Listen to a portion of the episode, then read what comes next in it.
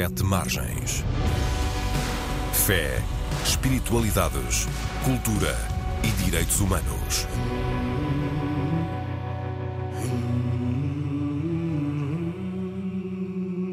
Olá, dou as boas-vindas a quem escuta o Sete Margens, programa da Antena 1 sobre fé, espiritualidades, direitos humanos e cultura. Este é um espaço de debate, comentário e entrevista em parceria com o jornal digital Sete Margens, que pode ser lido e consultado em setemargens.com. Tenho hoje como convidado o Presidente da Assembleia da República, professor Dr. Augusto Santos Silva, que não nos vem falar aqui da situação política, eventualmente isso mereceria outras conversas, mas do tema da liberdade religiosa. Isto porque há 22 anos o Parlamento aprovou a Lei 6-2001 e as duas décadas desta Lei da Liberdade Religiosa são o pretexto para uma exposição que foi inaugurada no passado dia 13, logo depois de um colóquio que juntou o Cardeal José Tolentino Mendonça e Augusto Santos Silva. Foi, aliás, o terceiro colóquio de um ciclo que nos últimos meses já debateu primeiro a lei de 2001 e depois a liberdade de expressão e liberdade da religião. Está prevista, aliás, a publicação de um livro reunindo as comunicações apresentadas nestas três iniciativas.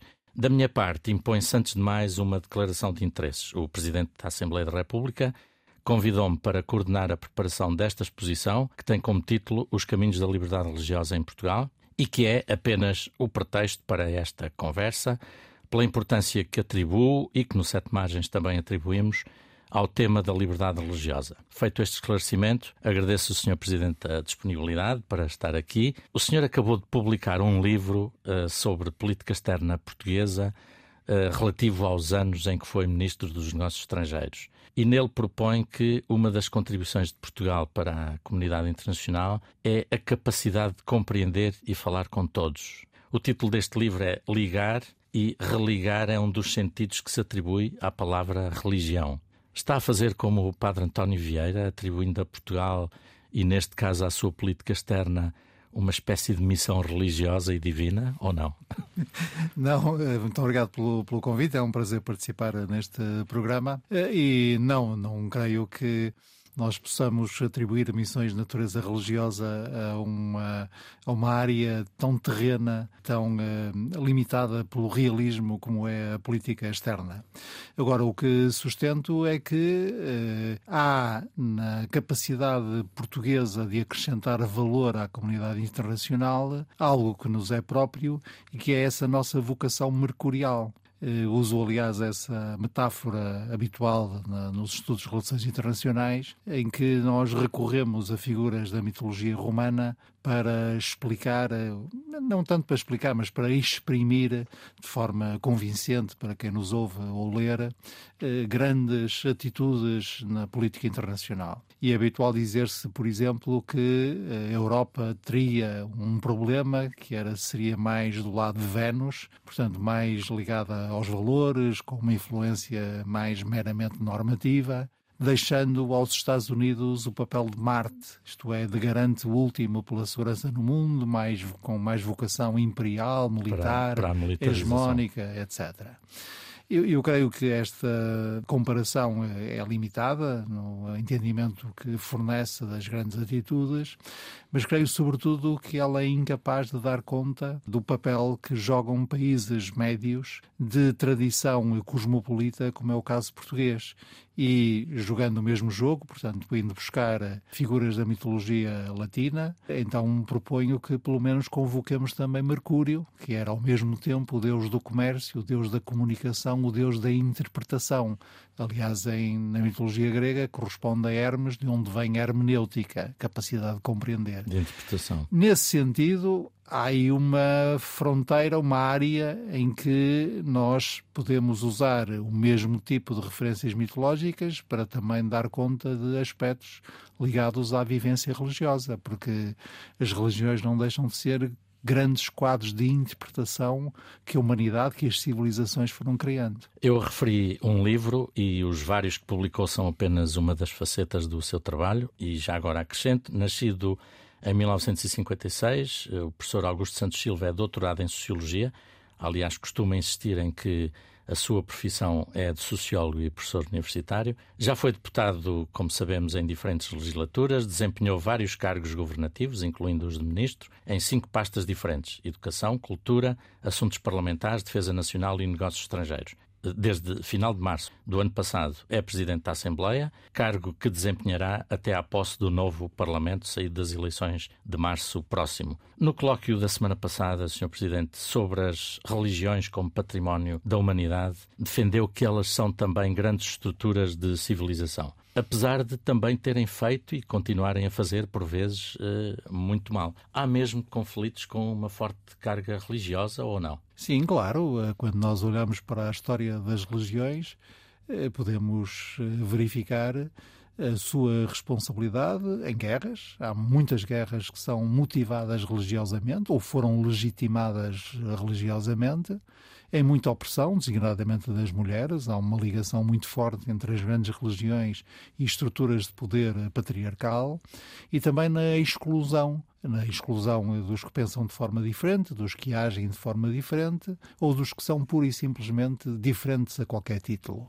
As, as religiões também, a história das, das religiões também está cheia de grandes perseguições por razões eh, religiosas e de grandes eh, instituições que eh, tiveram como eh, tiveram e algumas ainda têm como fim principal discriminar, perseguir, matar pessoas por razões religiosas, desde a Inquisição agora até a instituição da fatwa no Islão. E temos, por exemplo, as igrejas na Ucrânia ou na Rússia a legitimarem eh, a guerra e a defesa, ou em Israel e na Palestina, judeus e muçulmanos também a legitimarem. Sim. Agora, quando nós olhamos para as grandes estruturas eh, sociais que foram criadas historicamente, é muito difícil eh, individualizar alguma cuja história também não carregue eh, lados sombrios, lados lunares, ao mesmo tempo que lados luminosos, lados solares.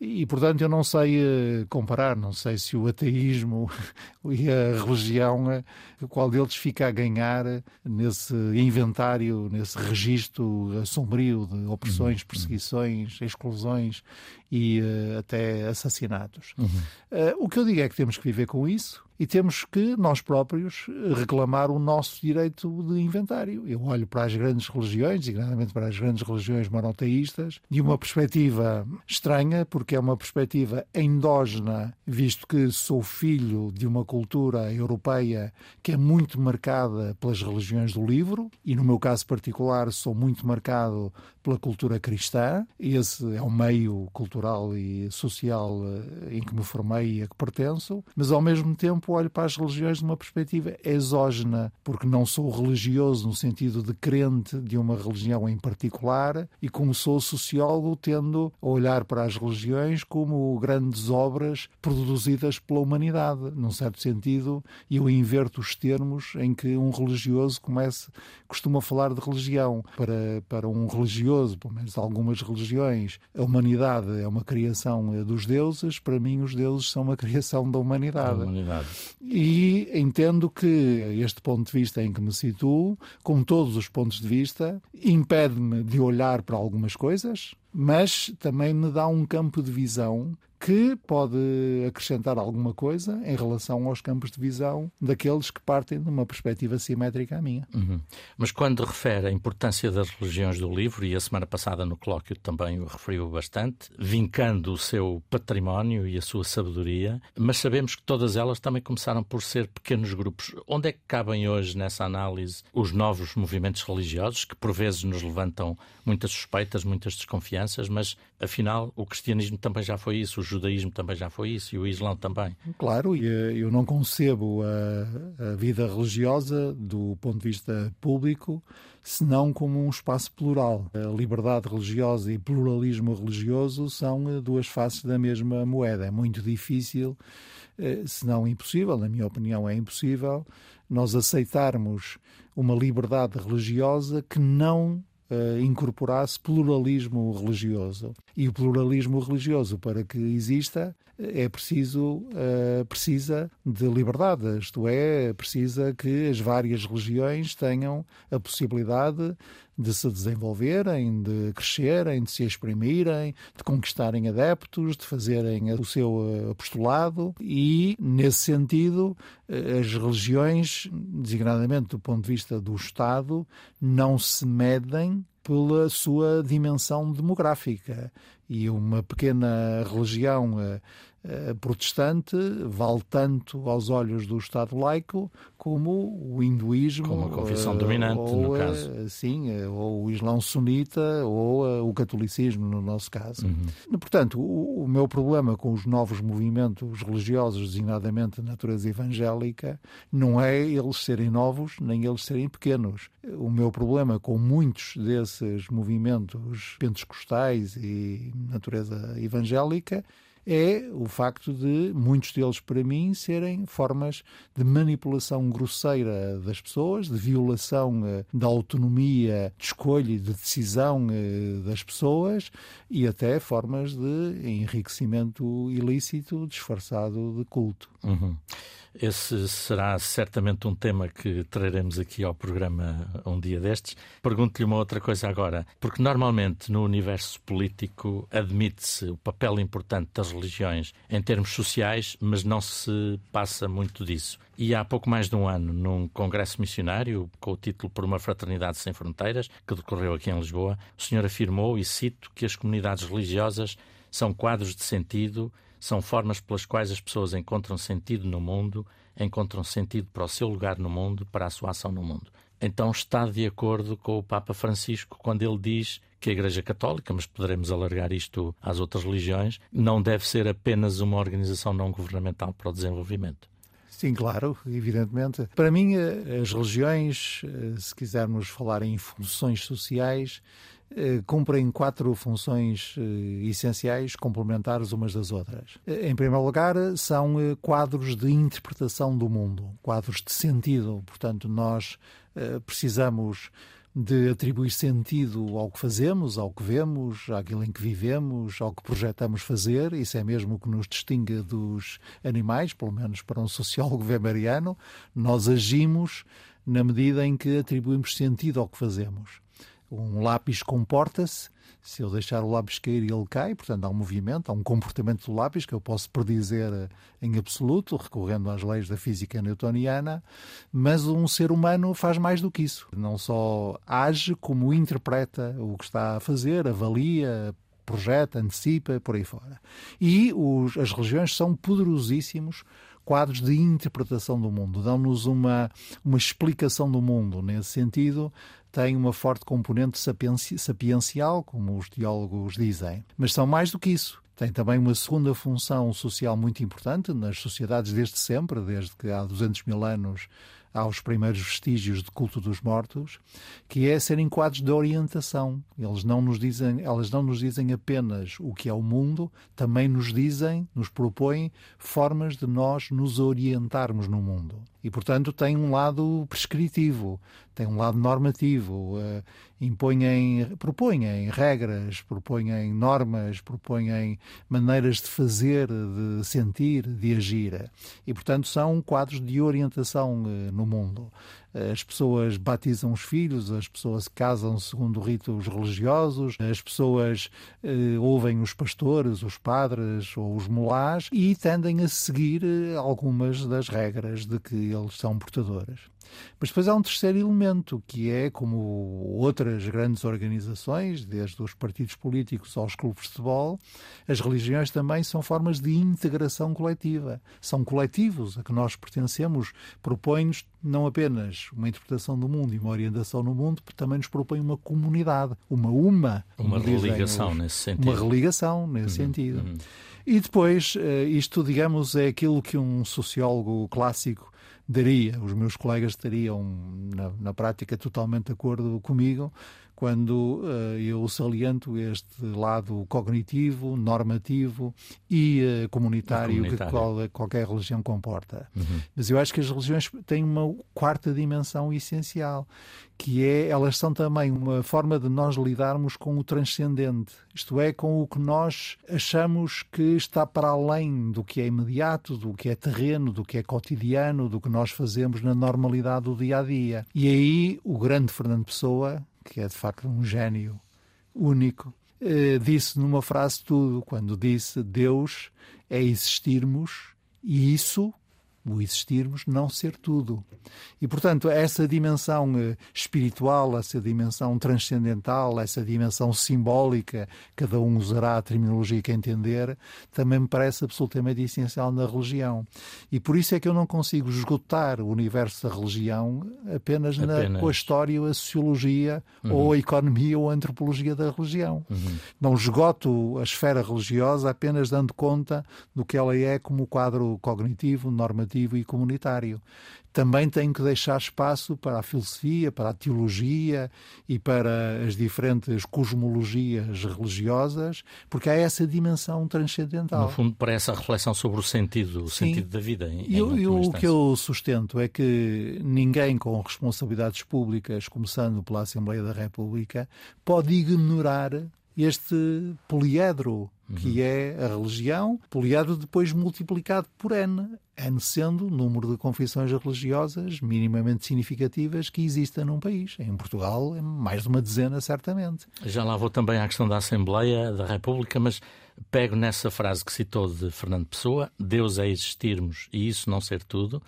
Uh, porque já referiu essa frase em várias ocasiões, tem, tem falado disso publicamente. Sim. Sabe uh, como é que eu. Uh, qual foi o contacto que eu tive com essa frase?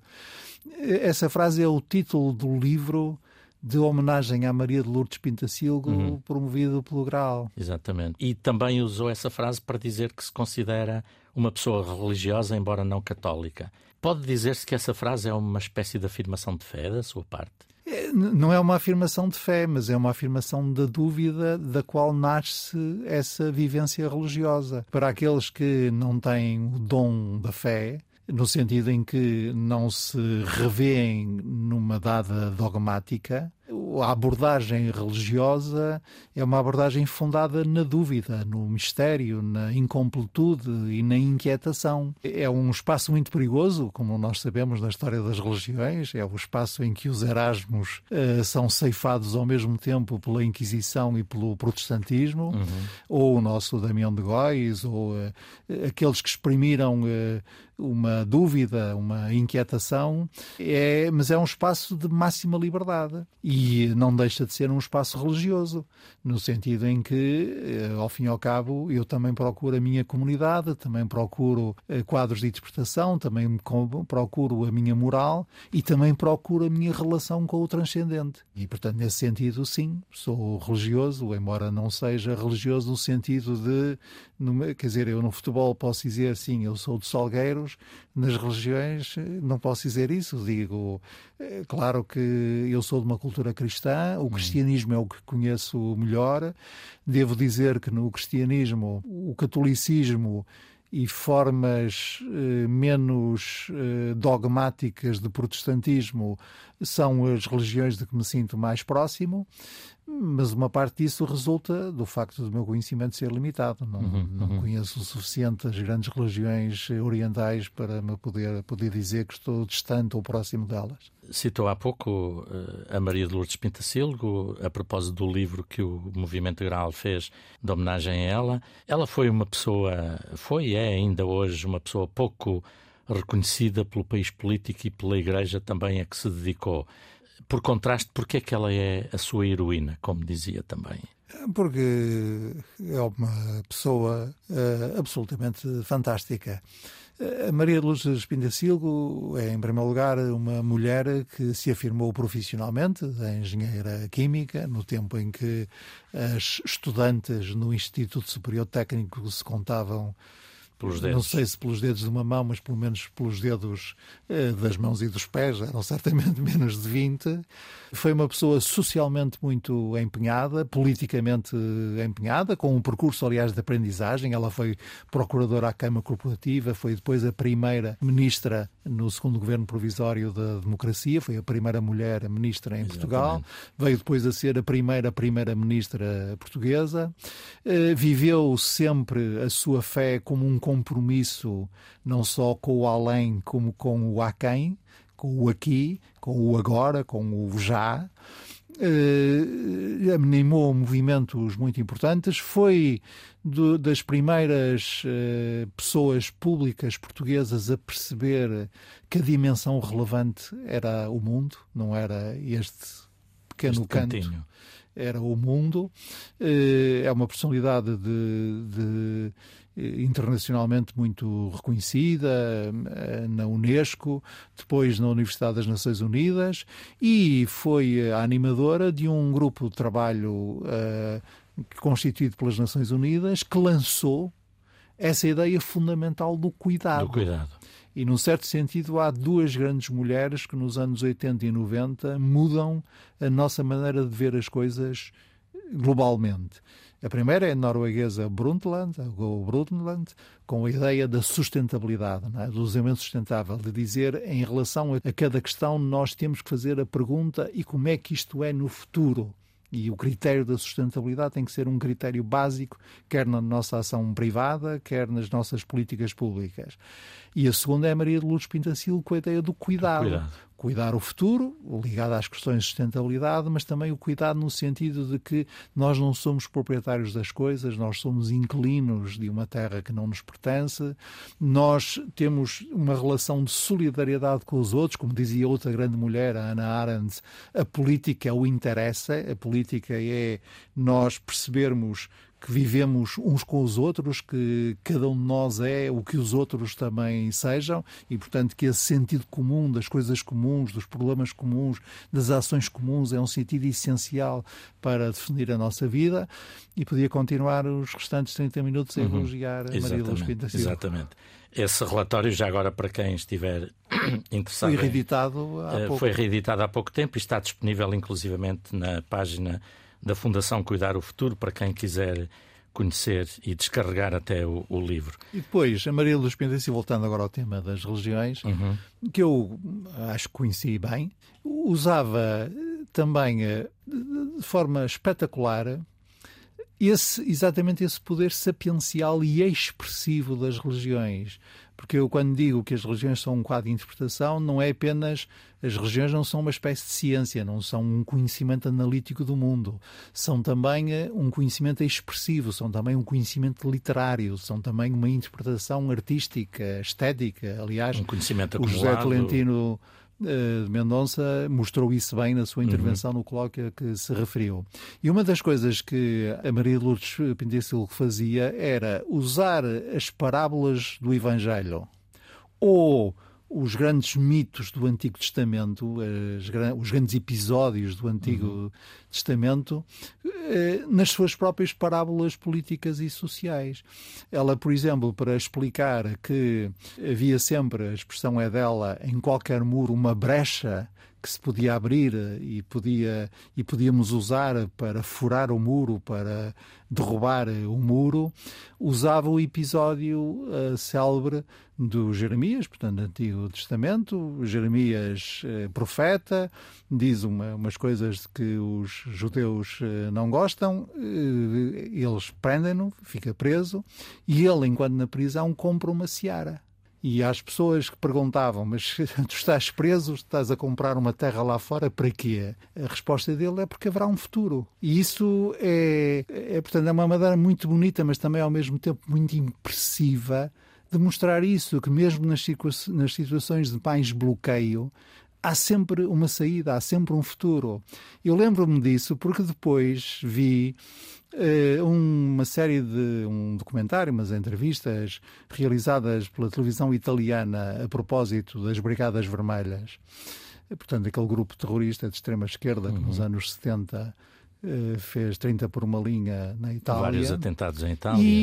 E era, um, era entrevistado, às tantas era entrevistado um sujeito que estava condenado à prisão perpétua.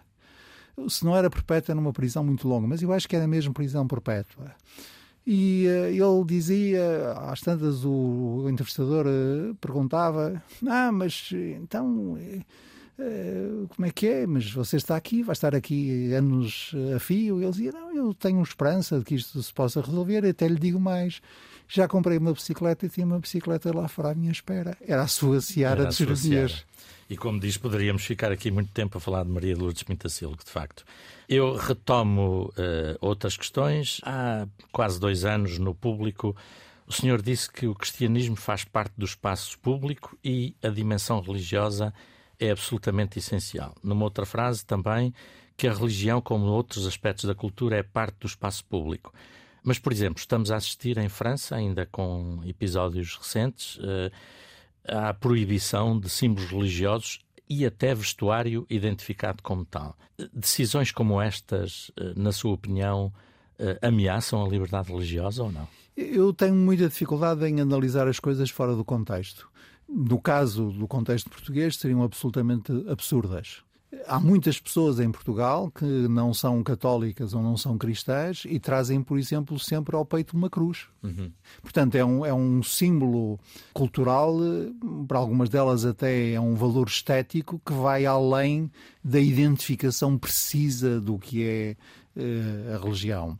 Eh, concedo, no entanto, que em circunstâncias de grande polarização seja preciso intervenção no sentido de moderar a radicalização e que essa moderação possa incluir limitações, por exemplo, à exibição pública ostensiva de símbolos religiosos que, por serem identitários, são excludentes dos outros. Portanto, não gosto de falar sem conhecer eh, o contexto. Agora, eu acho mesmo que as religiões fazem parte do espaço público e por isso é que, sendo 100% a favor eh, do Estado laico, eu não sou a favor do laicismo. Qual é a diferença? Portanto, eu sou pela laicidade e não pelo laicismo. Parece um francês a falar, mas já vou explicar o meu ponto. O laicismo é aquela uh, ideologia ou doutrina que aceita as religiões e até protege as religiões com uma condição: é evacuar as religiões do espaço público e torná-las um assunto meramente privado. Portanto, és absolutamente livre de escolher a tua religião, de não ter religião, de mudar da religião. A religião pode ser o mais absurda possível. O Estado não tem nada a ver com, com isso. A condição é que da tua porta para fora não, não podes. Não se manifesta. Não, se, não, não te manifestas, uhum. não, não, não existes publicamente, não te reconheço.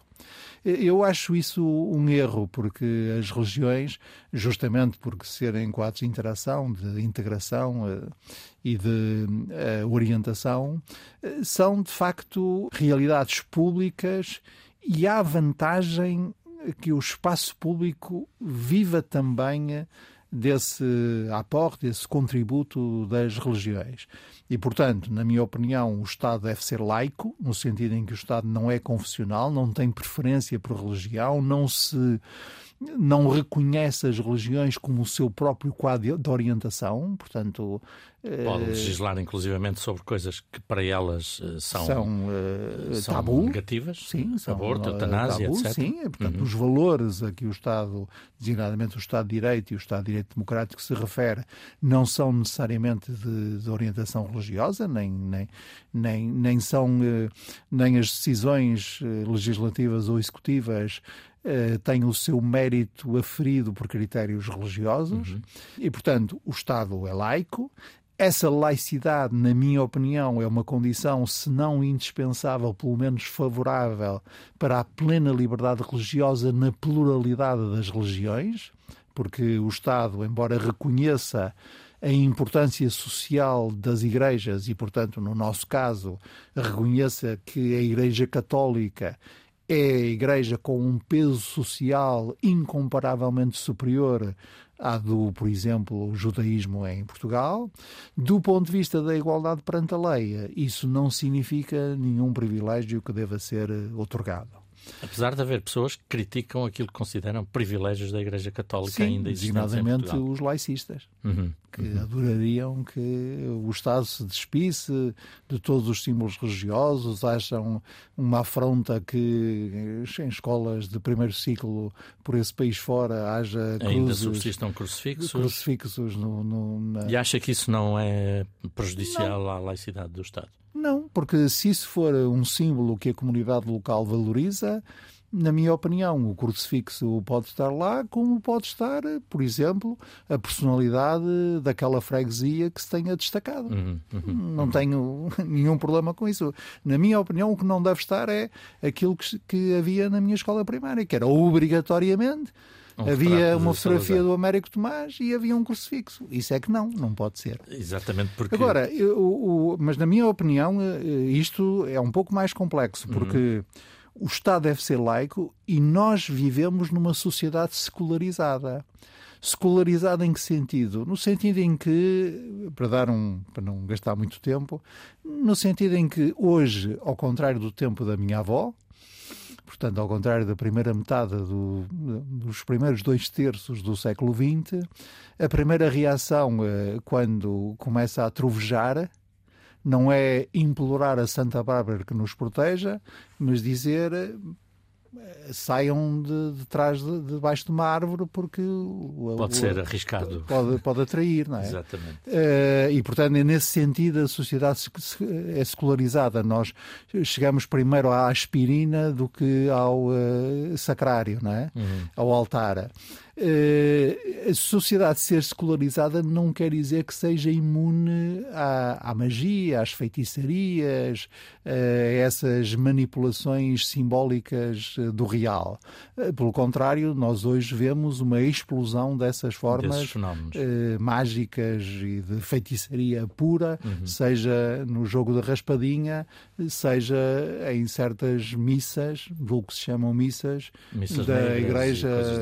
Sim, e, de, de, e dessas de, uhum. reuniões multitudinárias em que um pastor diz e agora vamos todos gritar, oh, e toda a gente grita, oh, para mim isso não tem nada a ver com a religião. Uhum, uhum. Eh, portanto, um Estado laico e uma sociedade secularizada favorecem ou não o pluralismo e a liberdade religiosa? Na minha opinião, favorecem. Uhum. E favorecem o diálogo entre as religiões, porque o diálogo entre as religiões fica coxo se não for também um diálogo das com religiões com a sociedade. Uhum. Com a sociedade. Com a sociedade. Eu quero que as religiões dialoguem comigo, uhum. sem ter que me inscrever numa delas para dialogar umas com as outras. Acho que lhes faz muito bem se dialogarem comigo. E é por essa razão que diz no texto da apresentação do catálogo desta exposição, que, que está patente no Parlamento até 28 de fevereiro e que qualquer pessoa pode visitar nos horários normais.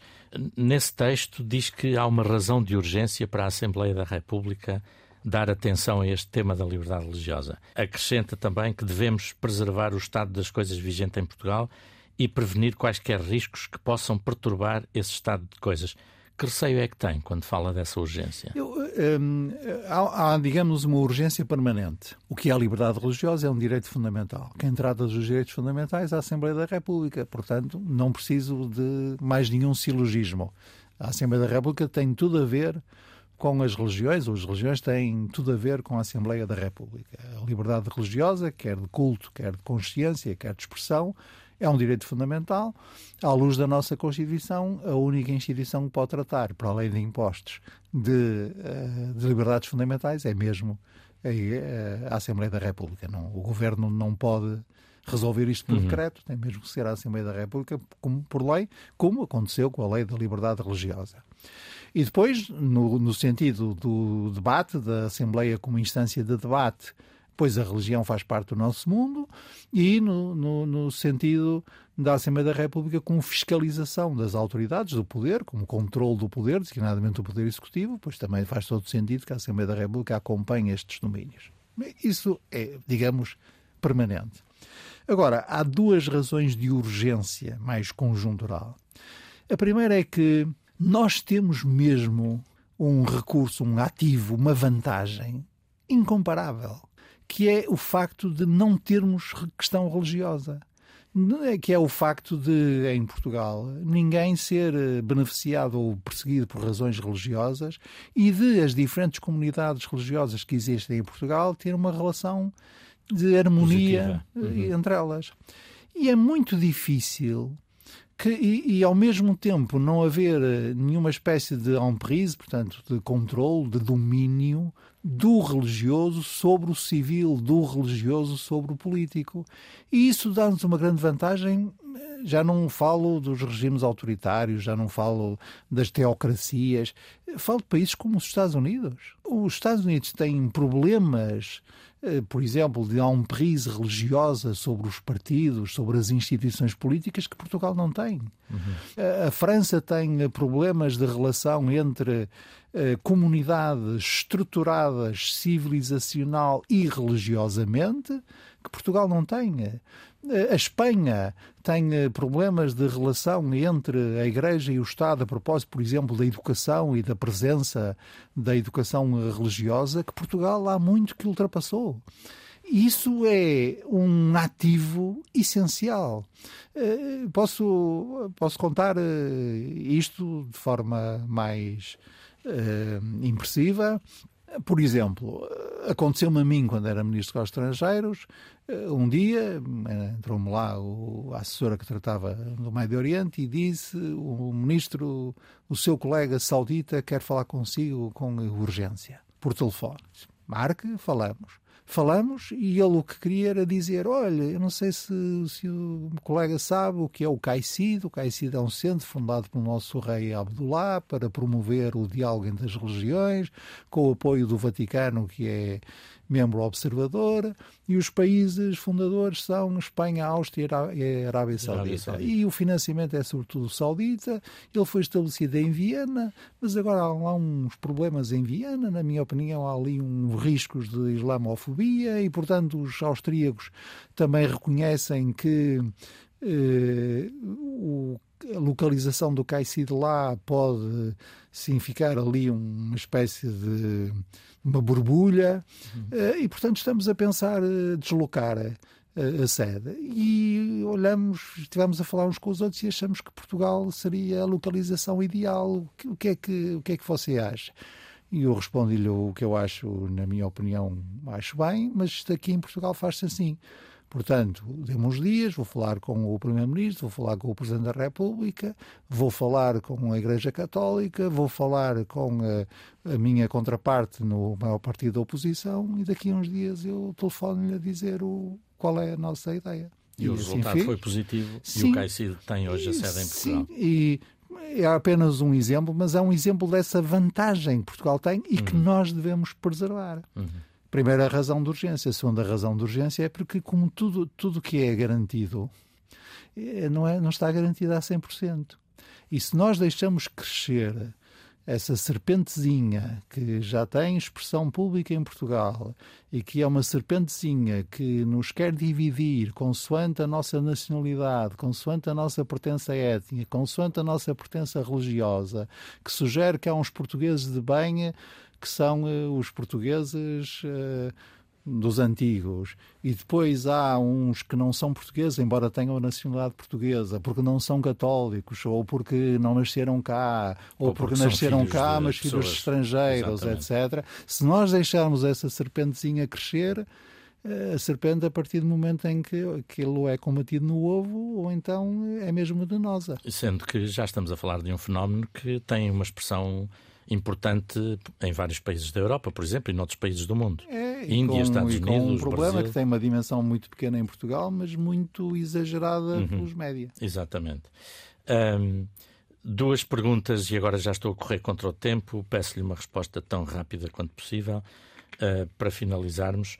Uh, não posso deixar de lhe perguntar sobre o balanço da aplicação da lei da liberdade religiosa, 22 anos depois, que toda a gente reconhece que é genericamente positivo, mas vários líderes religiosos queixam-se de, por exemplo, administrações hospitalares ou diretores de prisões, de estabelecimentos prisionais, que dificultam o acesso dos doentes ou dos detidos à assistência espiritual, contrariando precisamente o que está disposto na, na lei. Crê que na próxima legislatura a resolução e o esclarecimento desses casos deveriam ser prioritárias para o Governo ou o Parlamento, eventualmente? Não, eu acho que a lei como está é excelente e nós não devemos mudar as leis assim a, a todas, a, todas as legislaturas.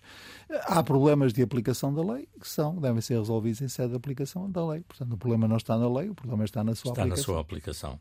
Uma pergunta mais pessoal. Eh, estamos à beira do Natal, estamos a dois dias do Natal. Que sentido é que tem para si, se é que tem, e como é que o celebra? Podemos saber? Sim, sim. Eu, eu sou do Norte, de uma família conservadora do Norte. Portanto, na prática, começo a comer eh, por estes dias. Comecei, aliás, na, no sábado passado e só acabo lá pelos Reis sempre com grandes efeitos negativos na, na, saúde, mas muito positivos do ponto de vista da sociabilidade, da convivência familiar. Portanto, no dia 24 à noite vou juntamos-nos em casa de um cunhado meu, viúvo da minha irmã mais velha. No dia 25 recebemos nós a família em nossa casa. No dia 31 a Malta Nova desaparece e eu, a minha mulher e a minha sogra passamos o, o meio, a meia-noite em conjunto. E dia 1 reúne-se ainda mais gente outra vez em minha casa. Portanto, e depois há almoços de amigos, jantares de amigos, eh, conhecidos, primos, por aí fora. Dias de festa. Agora, eh, esses dias de festa são ao mesmo tempo dias também de celebração, incluindo na dimensão religiosa. É muito importante que, pelo menos durante um mês, aquele refugiado e os seus pais, aqueles miseráveis que nem eh, teto tiveram para o parto da senhora, uhum. que foram acarinhados mais eh, pelos bichos do que pelos humanos, estejam lá a lembrar-nos que eles é que são os verdadeiros humanos. Uhum. E é muito importante que isso seja lembrado do ponto de vista ético, do ponto de vista moral, do ponto de vista social e, para mim, até do ponto de vista político. E um episódio que é assinalado pelo presépio que, uh, que este ano está a comemorar os 800 anos do primeiro presépio, do presépio de Grécio, uh, proposto por São Francisco de Assis. Portanto, para, no próximo programa vamos, uhum. vou trazer aqui duas pessoas precisamente para conversarmos sobre isso. Nós temos. Uh, tenho ainda uma última pergunta curtíssima que, que não quero deixar de lhe fazer, porque no momento em que várias instituições políticas em Portugal, e isto é outro tema, várias instituições políticas estão sob suspeita em Portugal, pergunto-lhe se o seu futuro poderia ainda passar por um contributo para devolver a credibilidade das instituições aos portugueses o que é que gostaria de fazer ainda, no fundo? Quer dizer, a culpa é da sua pergunta, porque a minha resposta é muito simples. No futuro próximo, que eu, o que eu quero fazer é ganhar as eleições. O futuro a Deus pertence também. Não é mesmo ganhar as eleições? Ah, vai haver eleições. É. Muito bem. Peço desculpa, mas toda a gente sabe que eu sou um homem de partido e que e que vou mesmo participar na campanha para tentar ganhar as eleições. As duas últimas coisas são mesmo muito curtas, porque temos pedido aos nossos convidados que comentem uma das notícias dos últimos dias no Sete Margens. Esta semana, em setemargens.com, continuamos a falar, infelizmente, da tragédia que continua em Gaza, do rescaldo da COP28 no Dubai, do apelo da ONU a uma pausa humanitária no Sudão, de que não se tem falado ou ainda da condenação de um cardeal no Vaticano e também da declaração do Vaticano sobre bênçãos espontâneas de casais irregulares. Escolheu uma notícia. Uh... Sim, a última. Eu não lhe chamo irregulares, naturalmente. É irregulares usando a linguagem sim, do sim, Vaticano, não, exatamente. Não. Mas acho que o Sete Margens dá conta, aliás, de dois pequenos movimentos, mas que significam mudanças qualitativas importantes. Um é essa declaração do Papa de, de benção informal de casais do mesmo sexo, e outro é também esse passo em relação a uma coisa, na minha opinião, perfeitamente absurda, que é o afastamento das mães solteiras dos sacramentos. O que é que o ser solteira e ser mãe tem de problema uhum. face à Sim, administração dos sacramentos? Exatamente. E finalmente pergunto-lhe se, uh, precisamente já falámos dos próximos dias, que são muito caseiros, muito ligados à família e ao encontro social. Tem uma proposta para nos fazer para estes dias? Sim, sim. Uh, ouçam, podem ouvir naquelas coisas tipo Spotify, ou se não forem como eu, podem mesmo comprar o CD ou oferecê-lo agora no Natal. Mas saiu há muito pouco tempo uma gravação das suítes para violoncelo de Bach pelo Filipe Quaresma, que é da Orquestra Sinfónica do Porto, que, se não erro, eh, usa um dos violoncelos da Guilhermina Sugia. E vale muito, muito a pena ouvir, até porque é um feito. Eh, são duas horas e tal, são seis suítes para violoncelo solo do Bach, que é uma das grandes expressões de, da cultura universal. Eh, tocadas por um português num uh, violoncelo que pertence à orquestra. Que tem uma história. Que tem uma história. Uhum. Muito obrigado pela sugestão e pelas reflexões que aqui nos trouxe. O meu nome é António Marujo, tive o João Carrasco no cuidado técnico desta emissão, o Carlos Jorge Antunes na produção do programa. Despeço-me com votos de bom Natal, de boas festas para todos os e todas as que nos escutam, com a promessa de voltar aqui à emissão na Antena 1 na próxima sexta-feira depois da meia-noite ou, obviamente, sábado depois das zero horas. Até lá, a informação, os comentários, os debates sobre estes e outros temas estão disponíveis na RTP Play, nas plataformas digitais ou em setemargens.com. Bom Natal, até breve. Hum, hum, hum,